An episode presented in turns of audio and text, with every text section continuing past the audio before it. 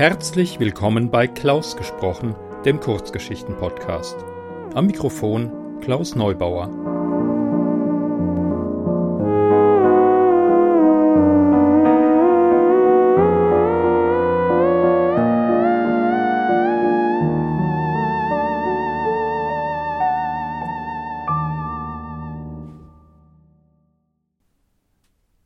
Hallo, es freut mich, dass ihr meine 50. Podcast-Folge eingeschaltet habt.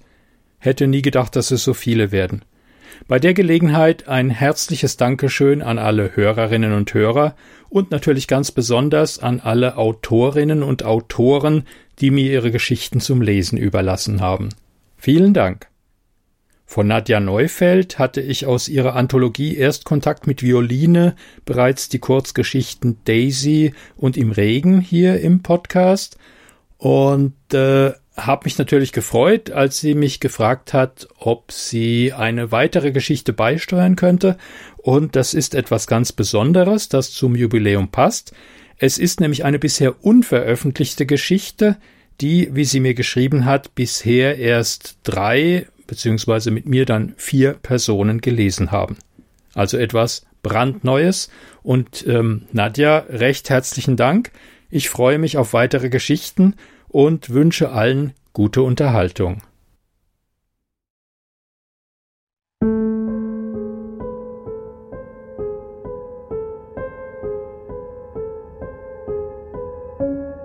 Ein Tag im Haus von Nadja Neufeld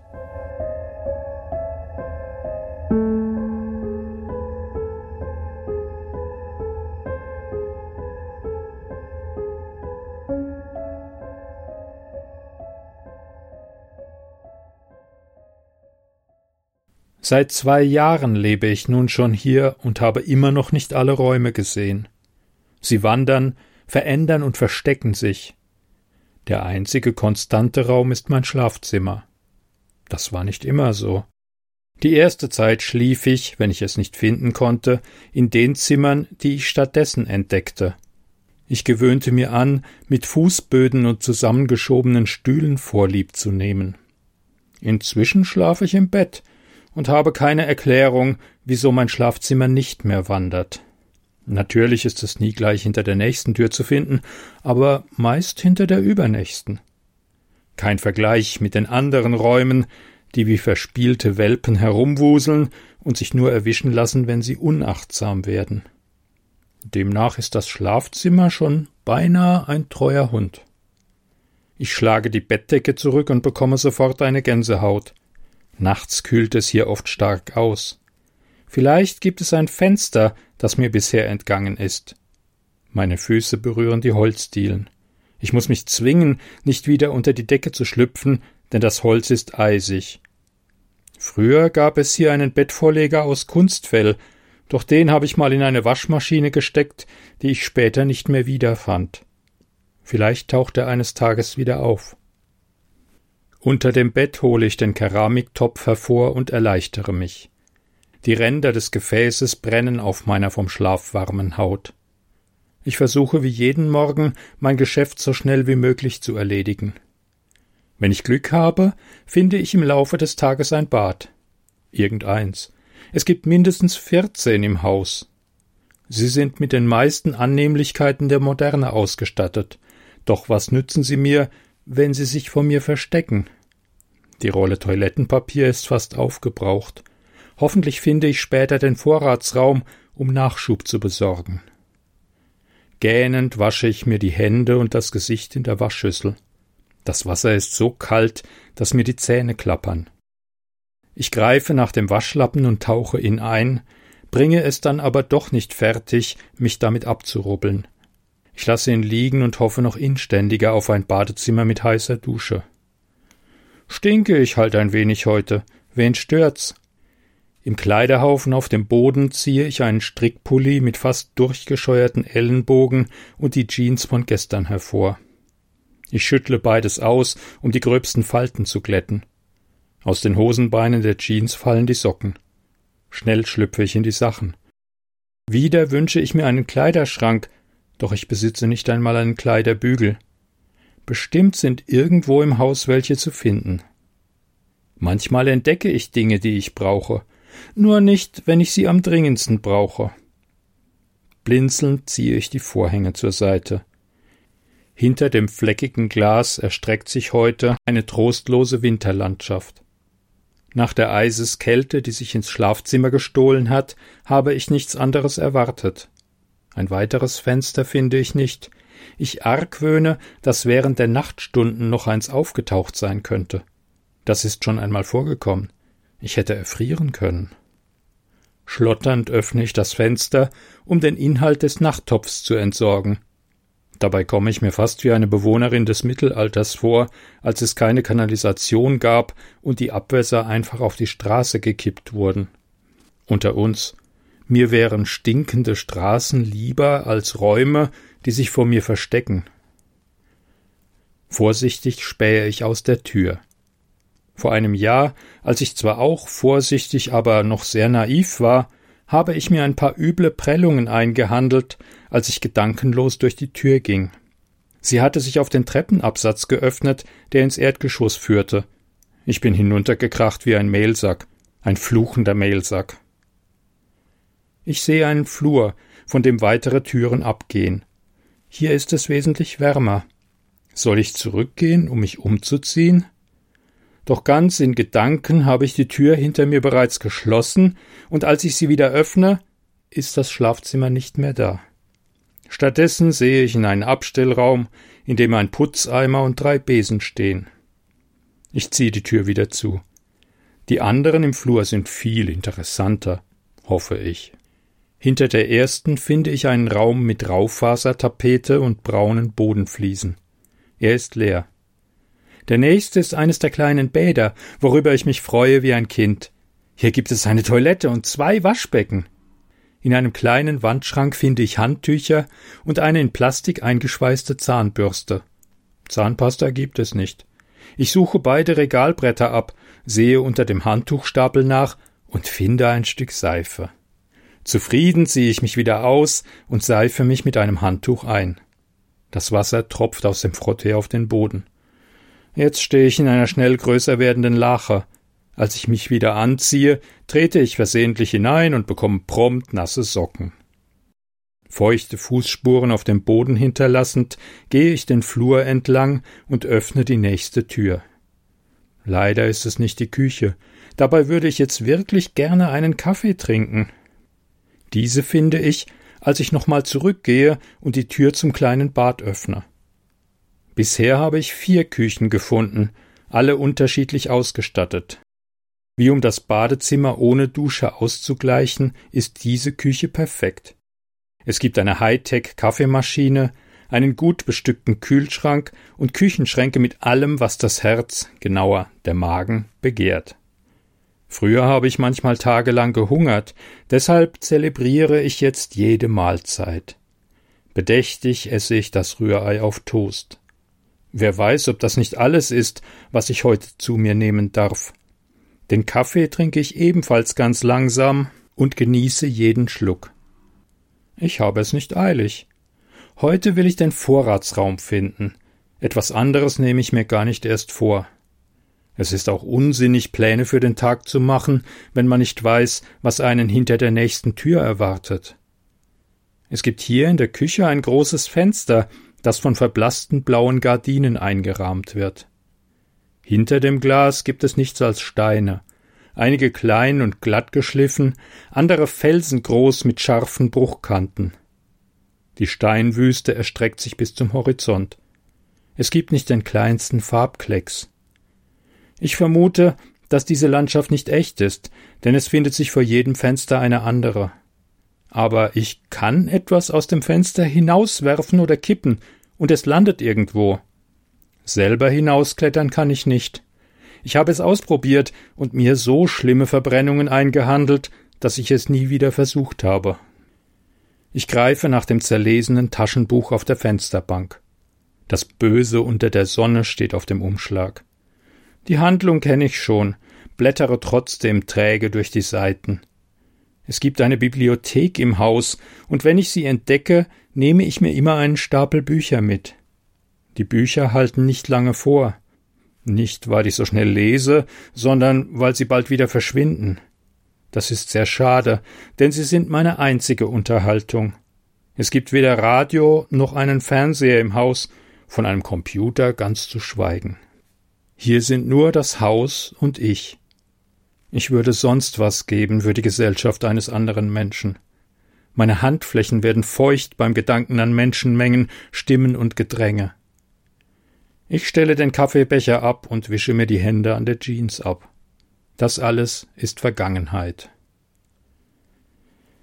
Wie gern würde ich in der Küche bleiben, mir ein richtiges Mittagessen kochen, eine Tasse Tee nach der anderen trinken, bis es Zeit ist, zu Bett zu gehen.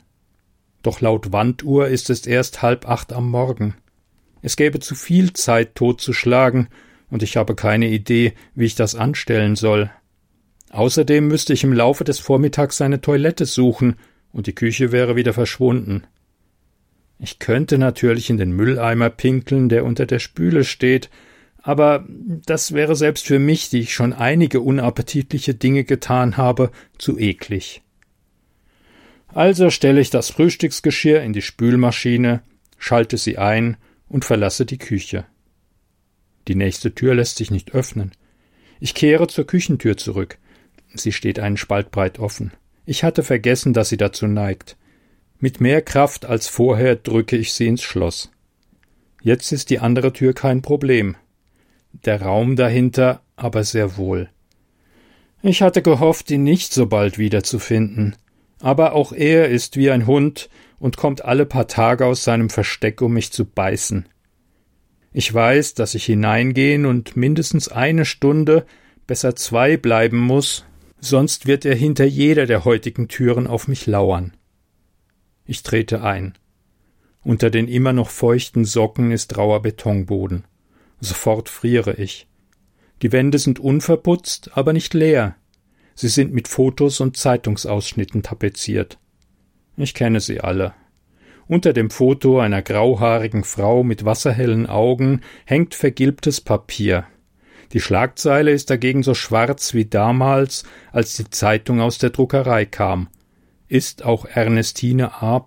ein Opfer der mörderischen Krankenschwester? Siebzehn Fotos gibt es hier. Das sind nur die, die man mir hat nachweisen können.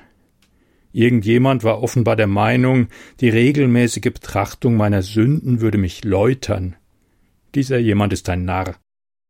Ich betrete den Raum nicht gern, nicht weil ich nicht mit meinen Opfern allein sein will, ich brauche keine Bilder und Zeitungsschmierereien, um mich an jedes einzelne zu erinnern. Ich denke sogar gerne an sie. Hier ist es nur immer so kalt und es gibt keine Sitzgelegenheit. Um mir keine kalten Füße zu holen, bin ich gezwungen herumzugehen, von einem Foto zum nächsten. Eine Blasenentzündung oder eine Erkältung kann ich nicht gebrauchen, schließlich bin ich nicht mehr die Jüngste. Medikamente gibt es hier nicht, abgesehen von einer abgelaufenen Tube antiseptischer Creme. Also gehe ich herum, an Bildern und Schlagzeilen vorbei, ohne sie anzusehen. Ich empfinde diesen Raum als Übertreibung. Schließlich ist das Haus an sich schon Strafe genug. Manchmal finde ich Trost in den Fantasien, in denen der Erbauer eines Tages selbst an einem ähnlichen Ort landet, wegen Verbrechen gegen die Menschlichkeit oder so.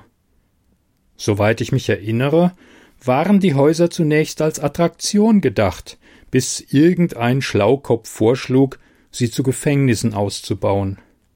Es hatte dazu jede Menge Zeitungs- und Internetartikel gegeben, die ich stets nur überflog. Das Thema hat mich nie interessiert. Mein Interesse galt stets nur der Macht über Leben und Tod. Und was habe ich jetzt davon? Nasse Füße. Nach einer Stunde kehre ich in den Flur zurück. Er endet diesmal an einer Treppe, die nach oben führt. Danke, ich verzichte. Oben ist nur selten etwas Lohnenswertes zu finden. Ich sehe in die anderen Räume. Sie sind leer bis auf einen. In der Ecke steht eine Bodenvase mit verdorrten Zweigen. Also die Treppe. Ich sehne mich nach einem Sessel oder Sofa, denn meine Knie haben das Gehen langsam satt. Ganz langsam, um die Knie nicht noch weiter zu belasten, steige ich die Stufen hinauf. Der Flur hier ist heute doppelt so lang wie unten. Türen, die meisten aus Holz, erwarten mich. Ich hoffe, dass ich eine Toilette finde, denn der Kaffee und die klammen Füße haben meine Blase wachgerüttelt. Eine Tasse Tee wäre mir auch willkommen. Aber zunächst ist da der Abstellraum, diesmal mit einem winzigen Fenster, der an eine Schießscharte erinnert. Dahinter schneit es. Ich gehe weiter. Bei der nächsten Tür links habe ich Glück, denn mitten im Zimmer steht der Lesesessel mit den abgegriffenen Lehnen. Hallo, lange nicht gesehen. Ich lasse mich hineinfallen und wünsche mir, ich hätte Agatha Christie eingesteckt. Es tut mir gut, mich hier ausruhen zu dürfen. Nach einigen Minuten des Nichtstuns werde ich zappelig und bleibe trotzdem sitzen.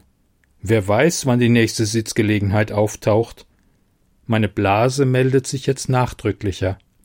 Ächzend erhebe ich mich aus dem Sessel und schiebe ihn in eine Ecke. Er rutscht langsam über den braunen Teppichboden. Ich erleichtere mich in der Ecke. Dabei stütze ich mich auf die Armlehne des Sessels ab. Das nächste Klo könnte Stunden entfernt sein, und ich habe gelernt, dass es nicht gefunden werden will, wenn ich hektisch danach suche. Meine Knie knacken vernehmlich beim Hinhocken und Aufrichten. Ohne die Stütze käme ich gar nicht hoch. Dann treibt mich der Uringeruch aus dem Raum. Der Fluch des Hauses lässt mich gleich hinter der nächsten polierten Holztür eine Gästetoilette finden. Früher hätte ich frustriert geknurrt, aber darüber bin ich längst hinweg. Wie um mich zu verhöhnen, befindet sich hinter jeder der nächsten sechs Türen eine Gästetoilette. Ruhig bleiben, ermahne ich mich. Sich aufzuregen bringt gar nichts. Wenigstens habe ich jetzt genug Klopapier. Ich habe den Saum des Strickpullis in den Jeansbund gezwängt und mir zwei Rollen in den Ausschnitt gestopft. Wenn ich sie in den Händen mit mir herumtragen würde, vergäße ich sie bald irgendwo. So sieht es zwar aus, als wäre ich mit einem Alienmonster schwanger, aber was soll's, ich bin allein. Seit zwei Jahren habe ich keine Menschenseele mehr gesehen. Nicht, dass ich irgendjemanden vermisst hätte, doch wenn ich mir vorstelle, dass sich dieser einsame Zustand nie mehr ändern wird, wird es mir eng im Hals. Soweit ich weiß, ist das Haus ein Würfel mit einer Kantenlänge von 15 Metern. Nach welchem Prinzip die Räume gemischt werden, kann ich nicht sagen. Es geschieht nicht zufällig, aber das System habe ich noch nicht durchschaut. Vielleicht gelingt mir das irgendwann. Es sei die perfekte Gefängniszelle für menschliche Monster, hieß es in der Gerichtsverhandlung. Die Würfel werden aufeinander gestapelt und aneinandergereiht, in regelmäßigen zeitlichen Abständen automatisch mit Lebensmitteln und Gebrauchsgegenständen befüllt. Und ausbruchsicher sind sie auch, weil es keine Ausgänge gibt. Das Ganze wird von einem schlauen Computer überwacht. Alles sei sehr human, sagte der Richter. Was hatte er gegen den guten alten Knast? Wenn man mir die Wahl gelassen hätte, ich hätte die Todesstrafe gewählt. Dieses Konstrukt bedeutet jedoch auch, ich habe irgendwo dort draußen Nachbarn. Der Gedanke tröstet mich manchmal. Den Vorratsraum finde ich nicht, aber das eilt jetzt nicht mehr. Ich suche nach einer Küche, denn mir ist nach einer Tasse starken Tee. Durst habe ich keinen, denn ich habe Wasser getrunken, aber Tee trinkt man ja auch nicht wegen des Durstes. Hier oben gibt es, wie erwartet, keine Küche. Also kehre ich um, hoffe, dass die Treppe noch da ist, ist sie, und steige mühsam und vorsichtig hinunter. Manchmal verschwinden die Stufen in dem Moment, in dem man den Fuß draufstellt. Ich kann es mir nicht leisten, mir etwas zu brechen. In dieser humanen Hölle würde ich ohne Medikamente krepieren. Nach zwei Stunden, in denen ich auf zwei weitere Gästetoiletten, fünf Besenschränke und neun leere Räume gestoßen bin, finde ich eine Küche. Doch ich freue mich zu früh. Die Armaturen sind verrostet und aus dem Wasserhahn kommt nur ein Gurgeln. In den Wandschränken gammelt Obst in Schalen vor sich hin. Als meine Beine nicht mehr weiter wollen, und mir nach Heulen zumute ist, finde ich die Küche von heute früh. Das ist ein unerwartetes Geschenk, und ich frage mich, warum es mir vor die Füße fällt. Hochzufrieden lege ich die Toilettenrollen auf einen Küchenstuhl und brühe mir einen Tee auf. Während der Teebeutel im Becher zieht, sehe ich die Schränke durch. Zwar waren sie beim Frühstück gut gefüllt, aber das kann sich ja inzwischen geändert haben.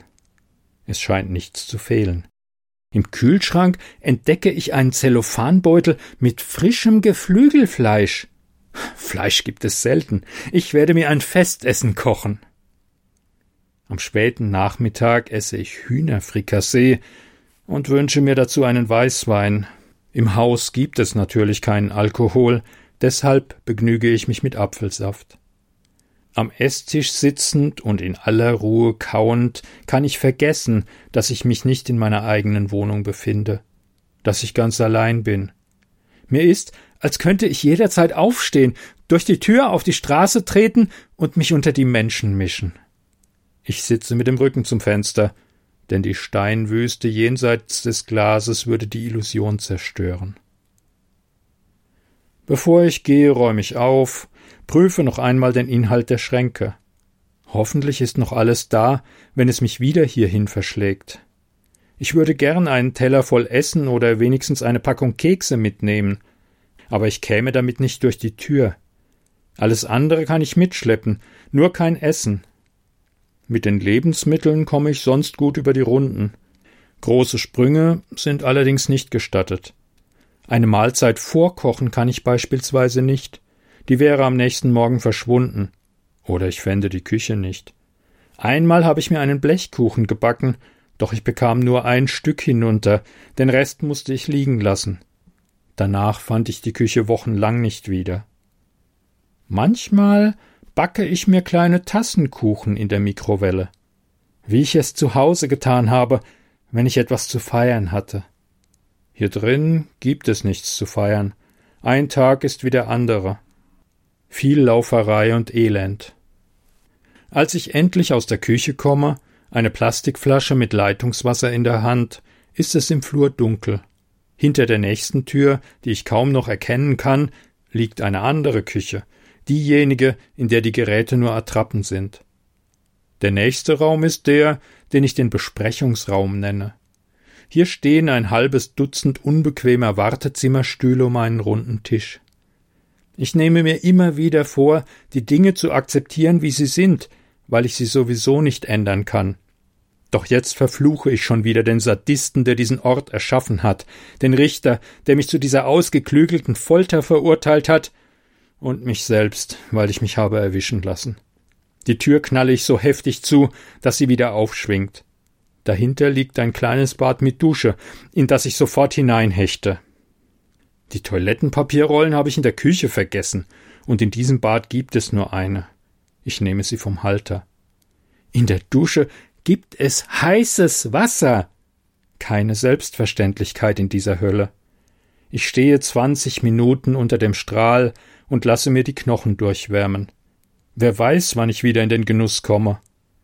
Im Wandschrank liegt neben einem grauen Duschtuch auch ein mir bekannter Bademantel. Hier steckt der. Ich habe ihn zuletzt vor einem Monat gesehen, als ich ihn in die Waschmaschine schob. Obwohl ich sie während des Waschvorgangs nicht aus den Augen ließ, war der Bademantel nicht mehr in der Trommel, als die Maschine schließlich fertig war.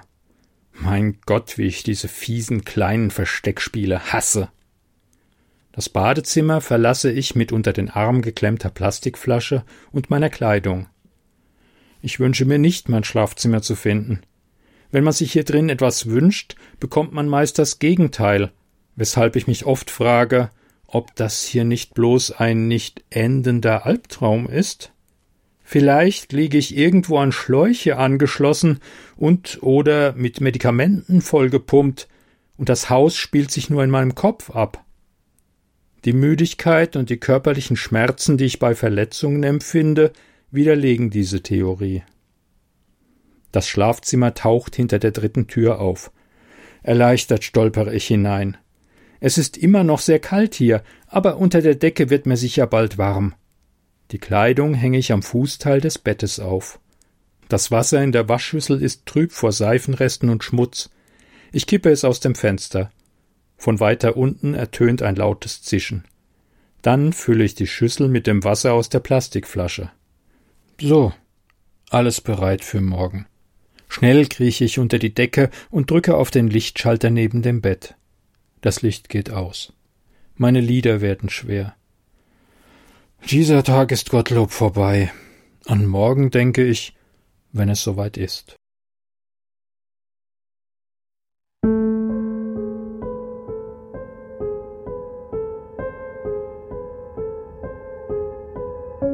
Sie hörten Ein Tag im Haus von Nadja Neufeld, gelesen von Klaus Neubauer.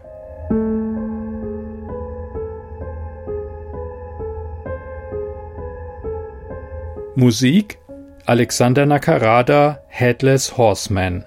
Podcast Intro von Lawrence Owen. Eine Produktion des Podcasts klausgesprochen.de